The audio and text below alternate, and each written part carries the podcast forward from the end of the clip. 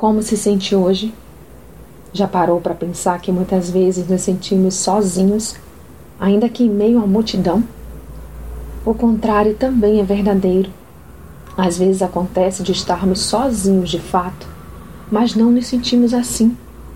Porque, embora não vejamos fisicamente, Deus se faz presente na vida daquele que o reconhece por Senhor e Salvador e busca obedecer-lhe e está em sua presença a todo tempo. Portanto, se você é um filho amado de Deus, então você não está só. Ouça o que disse Jesus a este respeito.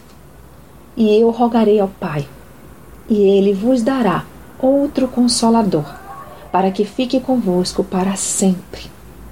Jesus foi preparar nossa morada, mas não nos deixou órfãos, pois enviou o Espírito Santo para estar em nós, para nos ensinar todas as coisas e nos fazer lembrar de tudo o que Cristo disse. Leia João 14. Deus está a todo tempo conosco. Nós é que por vezes nos distanciamos dele. Para sentir a presença constante de Deus, não existe uma fórmula mágica. Basta ter intimidade com Ele, pois Sua presença é inconfundivelmente poderosa.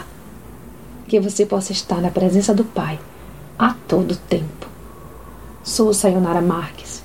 Minha página no Facebook é Despertar Espiritual Diário. Fique na paz de Deus.